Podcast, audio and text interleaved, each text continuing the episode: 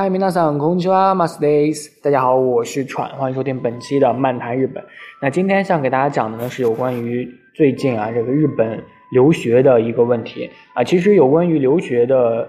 节目，我其实做过很多期了，但是因为每次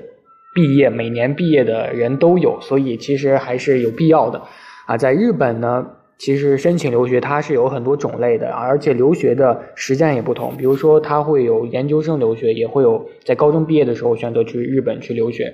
这两种情况呢，它其实是有挺大的一个差别的。比如说你在高中的时候毕业去选择日本留学，它的难度相对于日本研究生留学来说是比较简单的。今天呢，也给大家说一下有关于大学生毕业选择读研啊，他可以选择在。国内读研也可以选择去国外读研，然后日本呢算是最近在国内选择的比较多的啊，日韩它是选择的比较多的去读研究生的一个国家。然后其实为什么选择日本呢？因为日本算是在整个亚洲地区比较呃厉害的一个国家啊，因为它是一个发达国家嘛。然后咱们中国虽然也特别特别厉害啊，在很多地方都超越了日本。但是咱们还是一个发展中国家啊，发展中国家是特别好的，可以享受到很多的优惠啊。但是也正因如此，想获得一个像海归或者说获得一些这个名名头啊，他会选择去一个发达国家，所以日本就成为了很多人的一个首选。然后这个申请读研呢，它其实是不同的，就比如说，因为咱们国内分为文科和理科嘛，它是有不同的一个条件的。首先和大家说明一下。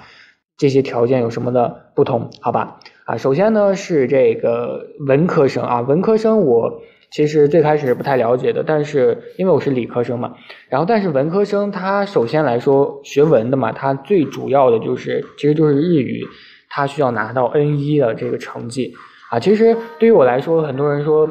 N 一是不是很难啊？传啊，我个人觉得就是 N 一它其实。和 N 二它没有多大的一个差别，它的难度呢，可能就是在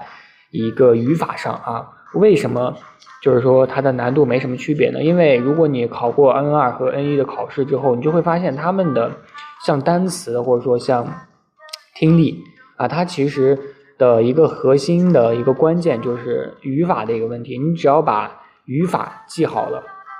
其实就没有什么问题了。啊，你在做试卷的时候，你能把这个句子读懂，以及你在这个做考试的时候，啊，做听力的时候，你能听到那个最重要的那个语法，你基本就可以理解了。啊，我个人的一个感受就是这样。然后很多人可能像我之前很相似，就是说很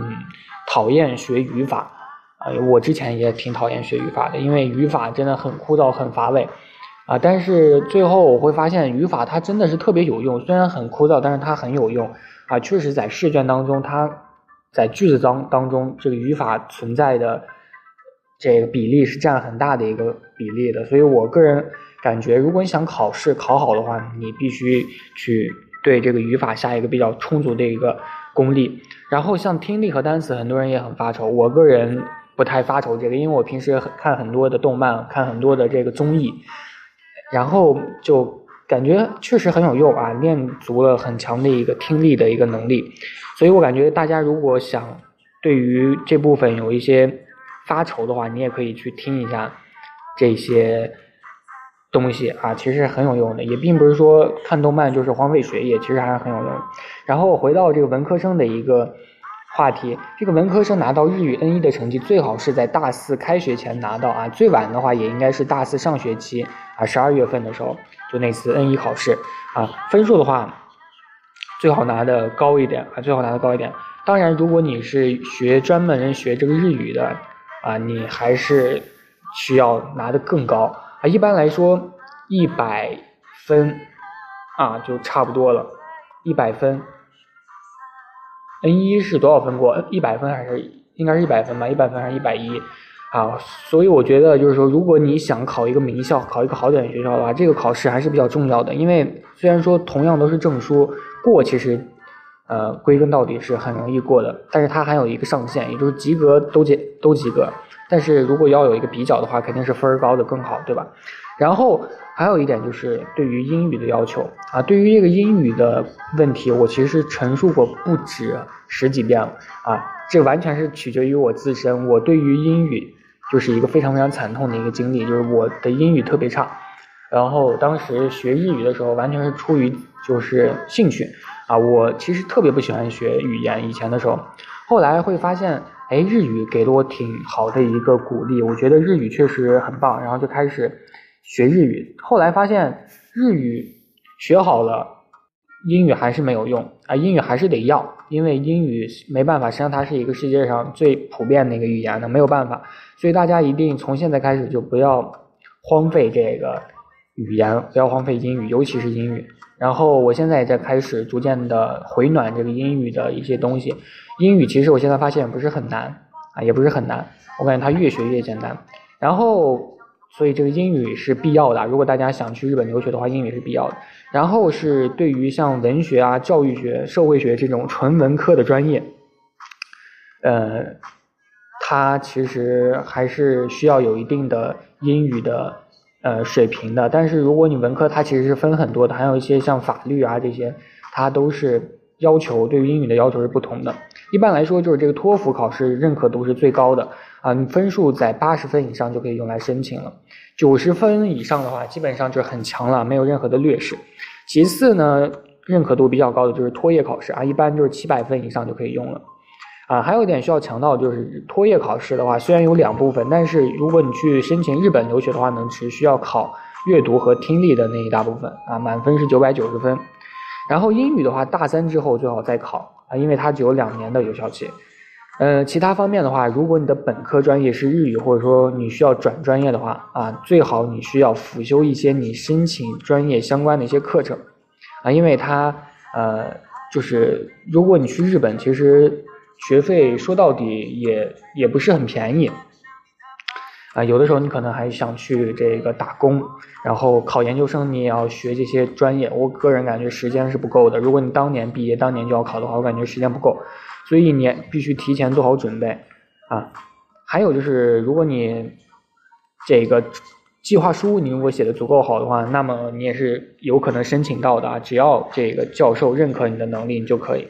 啊。所以这个就是条件啊。第二个呢是理科生啊，理科生他语言方面就没有文科生那么高了，他只需要达到 N 二就可以了，达到 N 二就可以了。然后外加这个托福九十分左右的成绩啊，当然 N 三也可以。N 三的话，你还是需要去先读语言学校的啊，这样的一个条件。嗯，当然如果你的这个当时读的本科的学校是比较好的话，还是也是可以的啊，也是可以的。反正归根结底，这个英语这个托福成绩必须都得在九十分以上啊。然后东京大学还有京都大学，他们是不太认可这个托业成绩的。放一个比较好听的好运的一个歌吧。啊，其他学校的话，你一般都是可以用来申请的。所以大家如果能考托福，最好就是考托福。然后成绩和研科方、科研方面呢，它主要就是啊，理工科的话，本科成绩特别重要啊。一般教授回信都会想要你的成绩单或者说是个人简历啊，主要目的就是想了解一下你的学习还有专业能力啊。八十分是一个分界线，如果你是在八十分以下，那么你需要加强其他方面的条件才能够申请到比较好的学校啊，就这样的一个条件吧。因为申请的人当中有很多都很厉害的，而且你不知道他们的背景是怎样啊，背景都有一些科研的背景，嗯，很厉害。现在很多国内大学的科研条件它都是越来越好的，因为近几年大家都明白嘛，所以其实这几年的日本留学竞争还是比较大的。如果大家有相关的一些条件或者说相关的一些阅历的话呢，可以写出来啊，写入这个个人简历当中是有很重要的一个帮助的。然后呢，是这个具体的申请的时间啊。对于在校生来说，最理想的时间安排就是说，大四开始的那个，就那个那年的十月份开始申请，然后毕业之后，那个十月研究生开始入学啊，次年四月修士入学啊。但是这一点就是我刚刚说到的，这个如果你的资金不是很充足的话，你需要打工，然后打工和考研就是备考，它其实还是很冲突的，所以。很难很辛苦，因为这个毕竟打工和这个学习，它其实是不是很能兼容的啊？就这种感觉，大家也需要自己去权衡一下。如果钱不是特别够的话，或者说可能会给家里造成负担的话，啊，大家还是要就是着重申请一下。大家都这么大了，不要任性啊！如果没有办法的话，呃，就以后再去啊，因为现在大家都还年轻，都是一二一二十岁啊，二三十岁的样子，还年轻啊，还特别年轻呢，时间还有刚过了三三分之一、四分之一，大家都想这么长时间了，以后还有机会啊，没有必要非要去留学的。然后申请的流程，第一步就是联系导师。一般联系导师的合理时间，一般就是在你希望入学时间啊，一般就是一年有两次，四月和十月的时候，啊，因为为什么在四月、十月呢？因为六月和十二月它是比较重要的两个月份，啊，具体时间呢，就是各个学校它都有不同的，各个专业也不同，啊，至少六个月前是一定要联系的，否则就来不及了。啊，像国内本科啊，大四能在校生，他建议就是在大四之后就着手准备联系导师事项啊，一般就是像发 email 啊，发啊这个邮件，就是这个就是主要的一个联系方式联系的这个频率问题，大家不要着急，要有耐心。一般回信他是要等上一个星期，都是很正常的，因为大家都知道，很多来自全世界的人都会给。如果你申请的是非常优秀的一个导师的话，都会给他们发邮件，所以导师不可能每天二十四小时都盯着电脑看你们的邮件，所以等一周是很正常的一个情况。然后写信的时候，大家要注意这个呃符合日本人的用言的习惯，比如说最后，呃大家比如说谢谢教授的时候，谢谢期待你的回信，大家不要写阿里嘎多啊，一般都是写すみません。啊，这种情况它是比较多的，因为有一种阿里嘎多，你写这个信最后写一个阿里嘎多的时候，会有一种强迫别人接受你的感谢这样的一个心情。虽然大家在中国可能不太理解，但是日本人他的心思是比较缜密的啊，比较奇怪的。一般都是用 s m a r t n 就是委婉的，然后 就是把主动权交给别人啊，这样的一个想法。我不知道大家能不能听懂我在说啥。啊，就是这种感觉。然后日语和英语写信都可以。然后文科生的话最好用，呃，日语。然后理科生的话也日语最好吧，英语也可以，就这种感觉。然后写这个研究计划书的时候，大家要注意一下，不是用这个 desmasti，而是需要用 dialu，还有 to kankai lalelu 啊这样的一个文体啊，大家这儿要注意一下。然后联系完导师，导师跟你聊上之后，你就可以呃去。去汇报自己的一个学习情况，以及感谢一下老师啊。一般要拿到这个大学研究生募集的这个要项啊，这个材料呢是免费的，可以通过导师拿到，也可以直接向事务所去索取啊。注意这个募集要项都是日语的啊。然后拿到这个募集要项以后，就可以呃去看到，就是说一些材料啊，或者说一些资格，就写的很清楚啊。日本的研究生期间是一年啊，可以延长一次，一般都是。呃，可以再学两年，然后延长延长的时候呢，也是需要经过导师的同意啊，一般都都会同意你啊，一般都是同意。然后就是拿到在留和办签证的这样一些条件了，一般这个入学合格通知书会在入学时间前三个月发出，同时会发给你一些申请在留资格认定书的表格，然后你填写完毕之后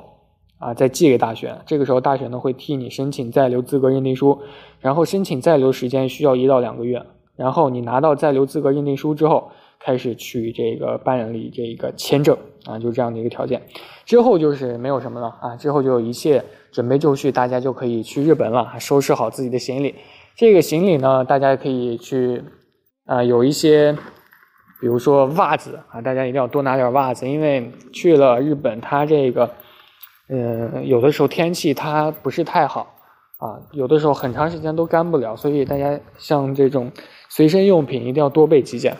然后去了日本，你会发现有很多生活的习惯就会逐渐被改变，就是你以前经常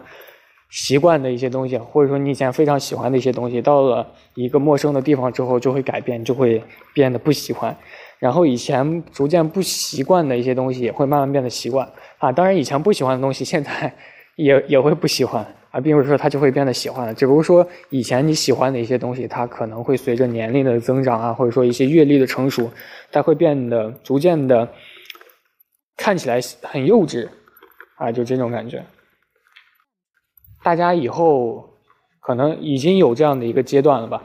就是这种样子。然后这个呢，就是有关于今天和大家讲的一些留学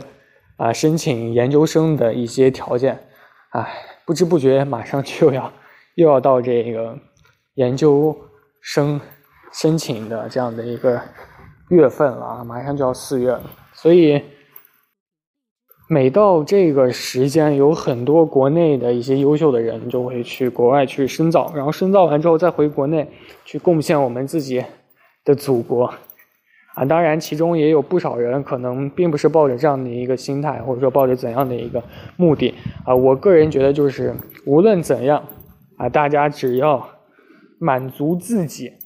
啊，满足自己，在不伤害别人或者说能够就是说条件允许的情况下，满足自己内心的一个。愿望满足自己内心的一个梦想就可以了，就算现在完不成，好吧，就算现在你完不成这个梦想，你要想你现在其实还是很年轻的，啊，你还是很年轻的，你以后还有机会，要凭自己的本事你去完成这个东西，你才是最厉害的，好吗？真的，我不是在劝大家什么，我就是觉得有的时候你靠别人。的能力，或者说靠别人的力量，你去获得了一个东西，或者说你去完成了一件事情，你去买了一个包，你去旅游了，啊，都是靠别人的力量去完成的。你可能之后完全就在过程当中你没有享受到，就是没有尽全力去享受。但是如果是你自己通过自己的努力，你赚了钱，或者说通过自己的努力，你完全就是。很很厉害，很享受，就是完全不同的一个状态。你现在为你喜欢的东西去投钱，或者说现在去买一些东西，很多人可能会觉得，就是说你浪费钱，或者说你为什么不攒不攒钱去买这些无用的东西？我个人觉得，就是说你，我听过一句话非常非常的好，就是你现在为你自己喜欢的东西。花钱，或者说你买自己想要的一个东西，就是在为你未来你想要的那个世界去投票。就是你现在买什么东西，并不是说他们觉得不理解你就不买了，你是在给自己以后好的地方，你自己心中那个世界，你去塑造，你去投票啊。比如说你买一个非常好的衣服，别人都觉得哇，为什么要花那么多的钱买这个衣服？